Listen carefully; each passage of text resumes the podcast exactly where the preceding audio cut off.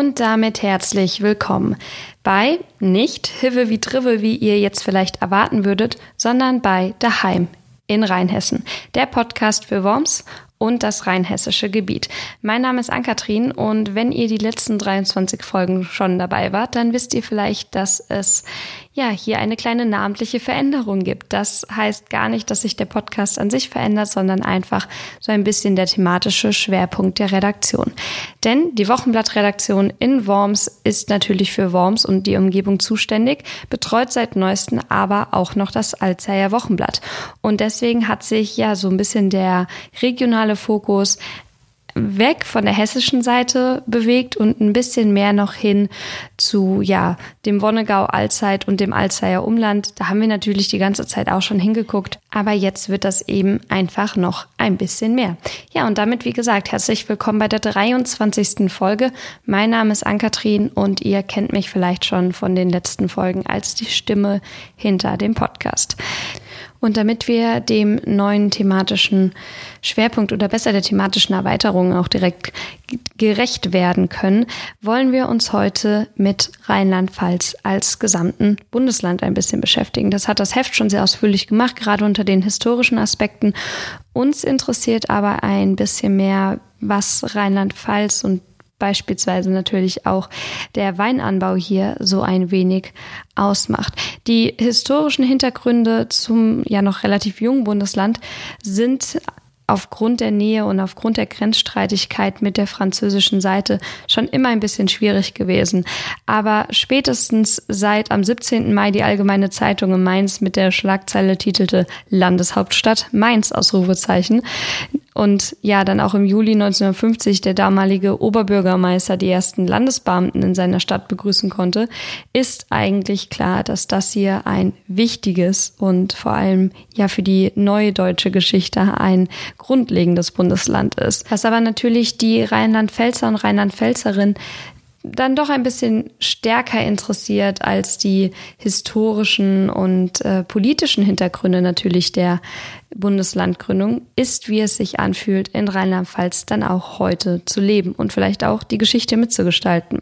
Es gibt natürlich dieses Jahr viele Sachen oder in den letzten zwölf Monaten viele Sachen, die weggefallen sind. Ob das die verschiedenen Weinfeste sind, ob das ja einfach dieses, dieses Lebensgefühl, dieses Herzliche in der Umgebung ist. Aber eines hat sich das Land oder die Region dann doch bewahrt und das ist die Tradition der Weinkönigin. Wir sprechen heute mit Julia Emrich, der amtierenden Alzheimer Weinkönigin, die mitten in der Pandemie gewählt wurde. Im April 2020 inmitten des ersten Lockdowns, der ersten Welle, als noch gar nicht klar war, welche, ja, welche Aufgaben eigentlich dieses Amt dieses Jahr innehalten würde. Und ihre Aufgabe ist es natürlich, wie auch bei allen anderen Weinköniginnen davor, danach und in anderen Regionen, Werbung für die Region zu machen.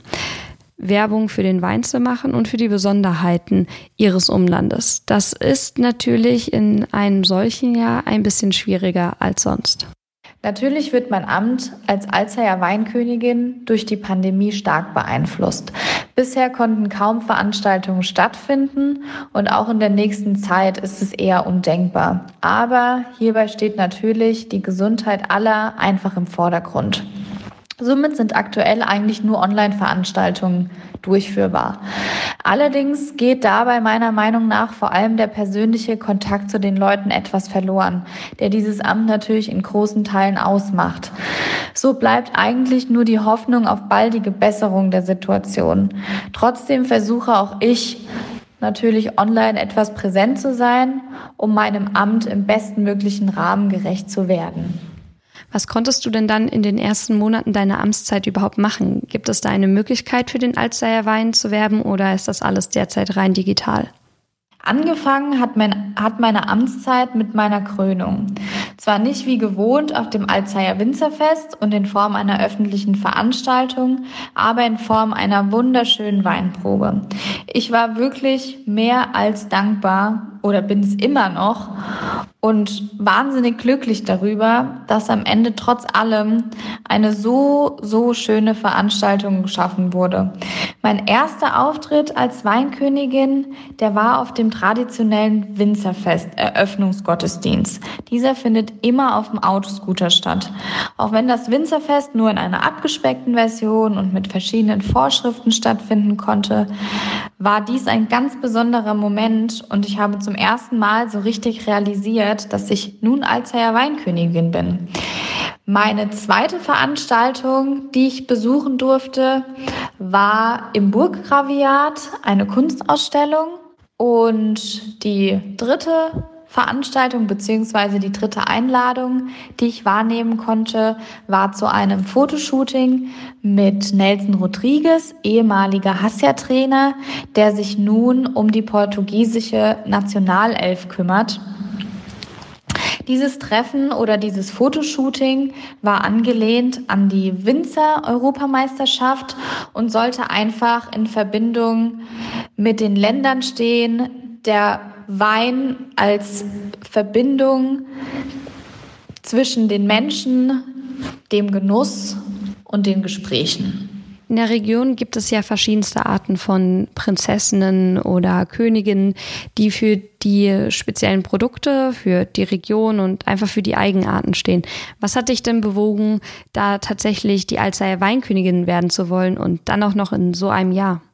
Ich habe schon sehr früh angefangen, nebenbei in befreundeten Weingütern auszuhelfen und somit schnell eine Verbindung zum Wein aufgebaut.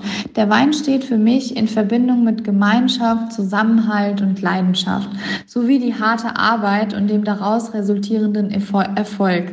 Ich denke vor allem der Zusammenhalt und die Gemeinschaft sind aufgrund der aktuellen Situation ein sehr wichtiger und genereller Bestandteil. Außerdem ist es schön sagen zu können, ein Teil von Rheinhessen und somit ein Teil des größten deutschen Weinbaugebiets sein zu dürfen.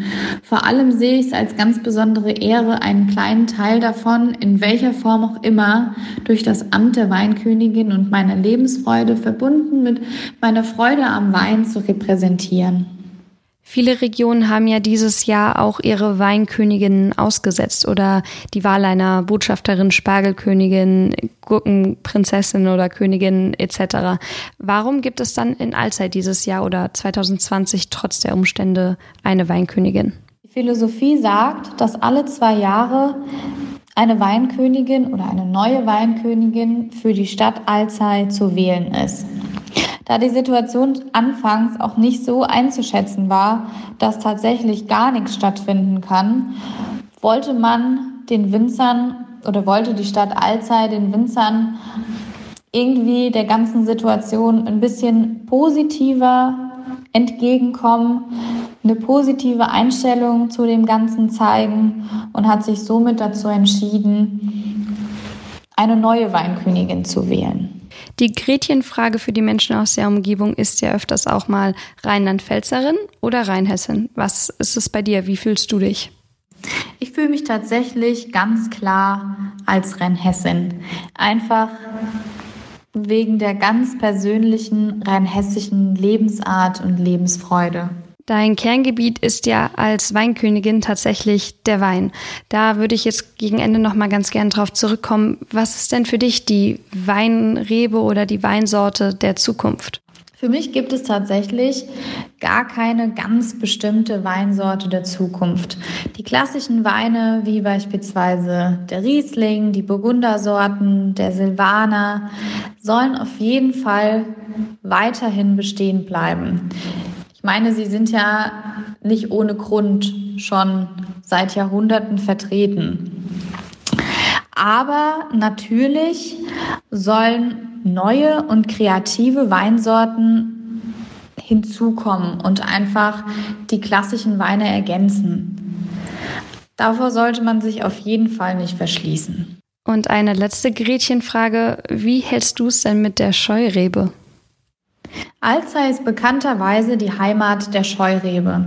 Und wenn man mal eine Scheurebe probiert hat und den saftigen und lebhaften Geschmack rausgeschmeckt hat, bin ich der Meinung, dass die Scheurebe wunderbar in die rheinhessische Weinkultur passt und somit auch ein wichtiger Bestandteil von Alzey ist. Ja, das war unser Gespräch mit Julia Emrich, der amtierenden Alzeier Weinkönigin man kann fast sagen, Weinkönigin bei Nacht, denn eigentlich hauptberuflich macht Julia Emrich etwas ganz anderes. Sie ist nämlich Notarfachangestellte bei einer großen Betriebskrankenkasse in Wiesbaden, aber wie gesagt im Herzen Alzeierin. Und damit sind wir auch schon am Ende dieses kleinen Podcast, der sich diese Folge ein wenig mit Alzey und der Umgebung auseinandergesetzt hat oder ja gar nicht einmal so sehr mit der gesamten Umgebung, müssen wir auch mal ehrlich sein, sondern mit der Besonderheit, nämlich dem Weinanbau. Wenn ihr gerade jetzt, wo wir sagen, wir wollen uns thematisch da ein bisschen mehr auf die rein hessische Seite begeben und uns da auch ein bisschen mehr eingraben in die Themen, wenn ihr Vorschläge habt oder Anmerkungen, Kritik, oder einfach, ja, ähm, die Nummer von einer Person, mit der wir unbedingt mal zu einem speziellen Thema reden müssen. Egal, ob das jetzt Corona oder Rheinhessen spezifisch ist. Es kann doch einfach eine tolle Idee sein oder eine gute Aktion, eine Form von Solidarität. Dann schreibt uns doch gerne. Am besten an redaktion at wormser-wochenblatt.de und ansonsten, ja, wir hoffen, euch gefällt der neue Name. Die neue Ausrichtung ist es ja nicht wirklich, aber die, ja, thematische Verlagerung auf jeden Fall. Und wir hören uns dann nächsten Monat wieder, wenn es heißt Daheim in Rheinhessen. Mein Name ist Ann-Kathrin und bleibt gesund.